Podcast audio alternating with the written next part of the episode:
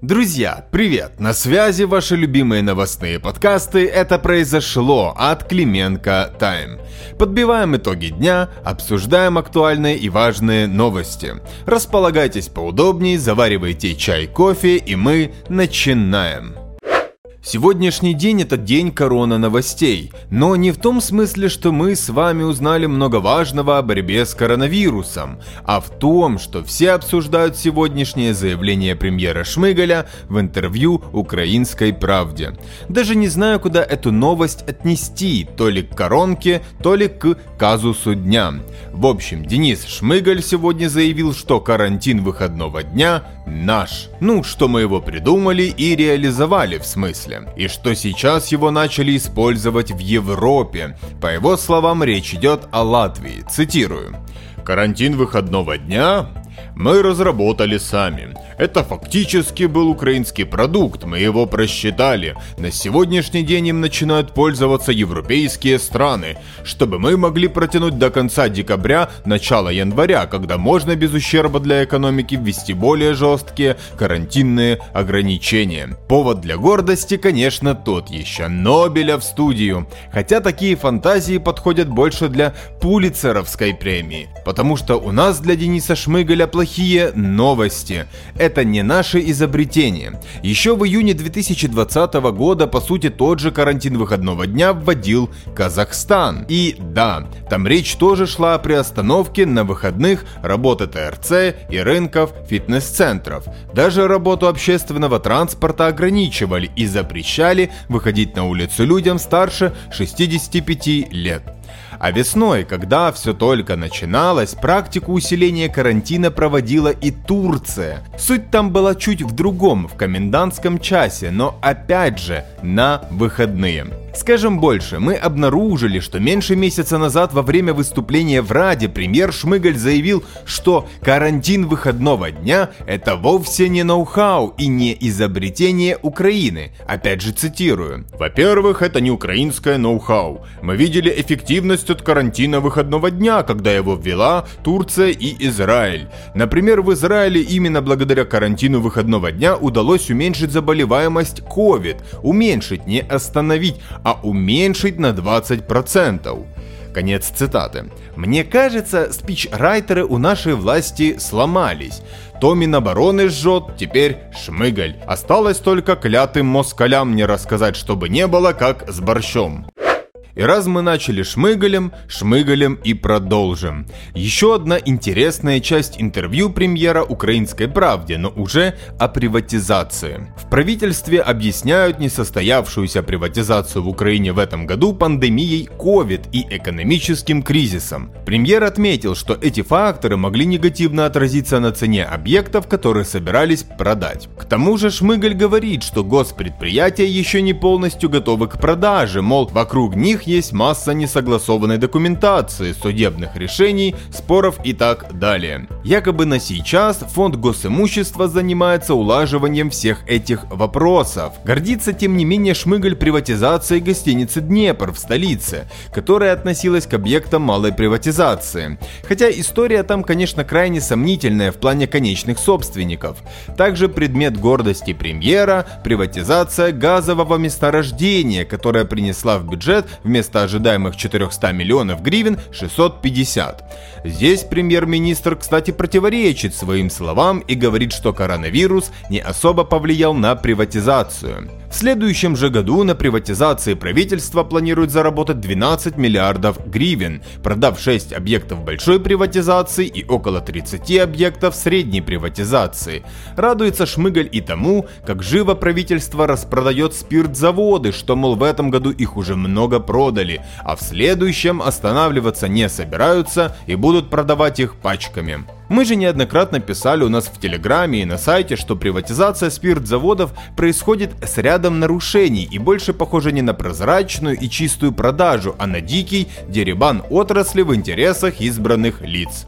Некоторые заводы вообще выставляют на продажу по цене в два раза дешевле положенной стоимости, а аукционы вообще проводят для галочки, то есть по сути фиктивное.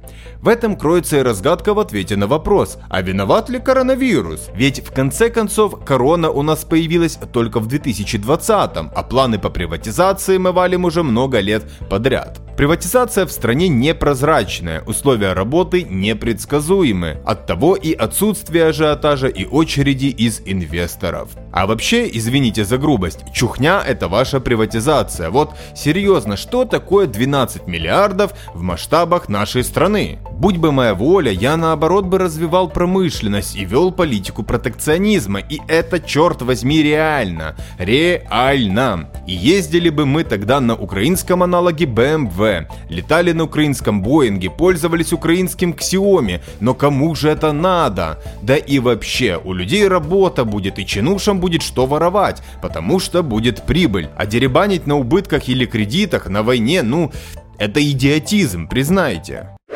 А теперь я хочу поддержать своих коллег, с которыми, признаюсь, когда-то работал. Надсовет по вопросам телевидения и радиовещания таки назначил проверку телеканалу «Наш» из-за появления в эфире представителя ДНР на переговорах ТКГ в Минске. Речь о Родионе Мирошнике, который стал гостем шоу «Пятница вечер» 4 декабря. На сайте Надсовета сообщается, что проверка назначена из-за обращения СБУ и еще некого гражданина А. Петрова, которым не понравилось появление в эфире Мирошника.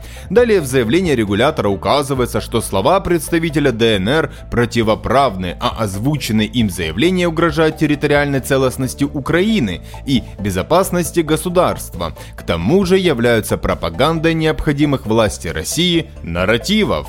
В общем, все понятно. Хотя нет, непонятно, почему так долго с этой проверкой медлили. Во времена Порошенко на такое реагировали более резко. Всем журналистам телеканала «Наш» желаем перенести эту проверку легко и непринужденно. По факту, что они могут предъявить нашему в правовом поле? Ничего. Да и никаких законов нарушено, ну, не было. К слову, еще ранее наша команда выпустила большой фильм о Донбассе, в котором мы взяли интервью и у Мирошника, и у Никаноровой, как переговорщиков от ЛДНР, и у ряда переговорщиков с нашей стороны, Леонида Кравчука, Сергея Гармаша.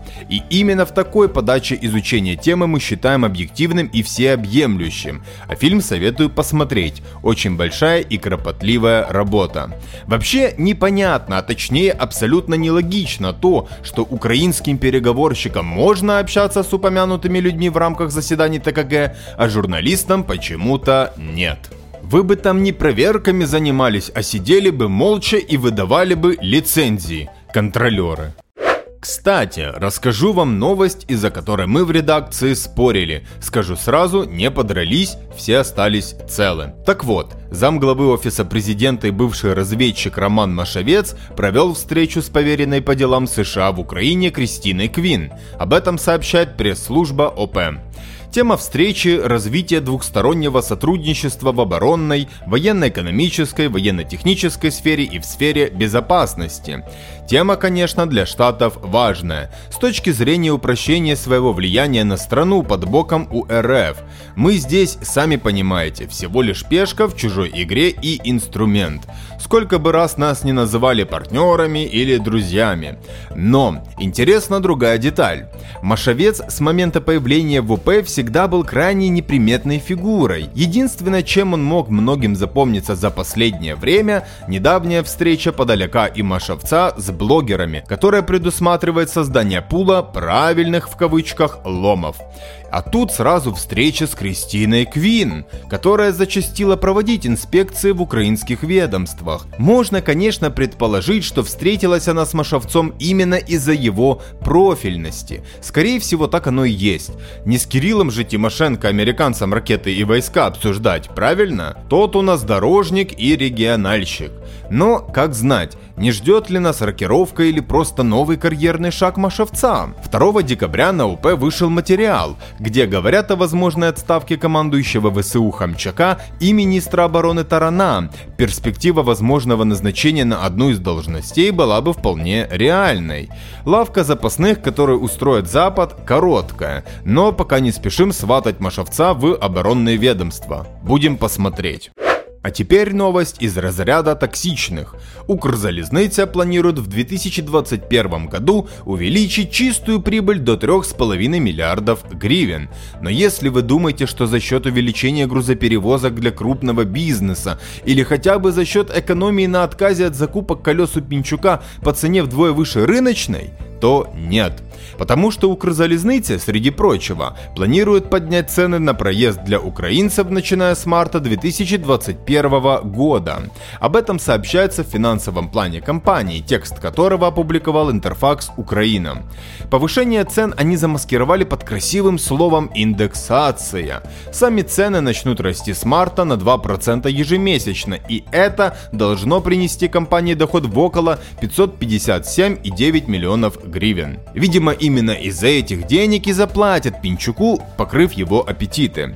В целом, доходы от пассажирских перевозок ожидаются на уровне 7,8 миллиардов гривен. Это более чем в два раза больше от ожидаемого в этом году итога. А теперь немного прикладной математики. Билет Киев-Одесса на второй класс поезда Интерсити Плюс стоит около 349 гривен. К декабрю 2021 года стоимость билета будет составлять около 400-420 гривен. Словом, индексация может и нужна, как и, например, фискализация мелкого бизнеса. Но при условии, если нет коррупции, убитых вагонов, а благосостояние граждан растет. Если смотреть на картинку с Укрзалезницей комплексно, получается как-то совсем некрасиво. Хотя наблюдатели бездельников из наблюдательного совета, не сомневаемся, все устраивает. Может, Лещенко себе на новую квартиру собирает, откуда мы знаем. Ну и закончим новостью из нашего политического паноптикума. Предсказуемый шаг. Евросолидарность Порошенко выдвигает кандидатом в депутаты Рады по 87 округу на Ивано-Франковщине Марусю Зверобий. Ну, та, которая Елена Самбул, ту, что призывала и продолжает призывать к убийству президента Украины. Место на округе освободил избранный мэром надворный нардеп-слуга Зиновий Андреевич. И вообще не факт, что теперь этот округ займет слуга народа. А если бы действовали быстро и по закону, Зверобий уже бы сидела. На вполне законных основаниях. Публичные призывы к расправе над президентом Украины. Отсидела бы полный срок, другим бы неповадно было было. Вместо этого власти устроили ей предвыборный пиар. Зовите что ли Олега Ляшко на округ, бросим в эту матерящуюся Сцилу Харибдой. Пусть уже уничтожат друг друга на этих довыборах. Короче, как-то так. На этом, в этот тихий четверг, у нас все. Остальные новости, как всегда, можно прочитать у нас в телеграм-канале. Поэтому жму вам руку, обнимаю и желаю хорошего вечера.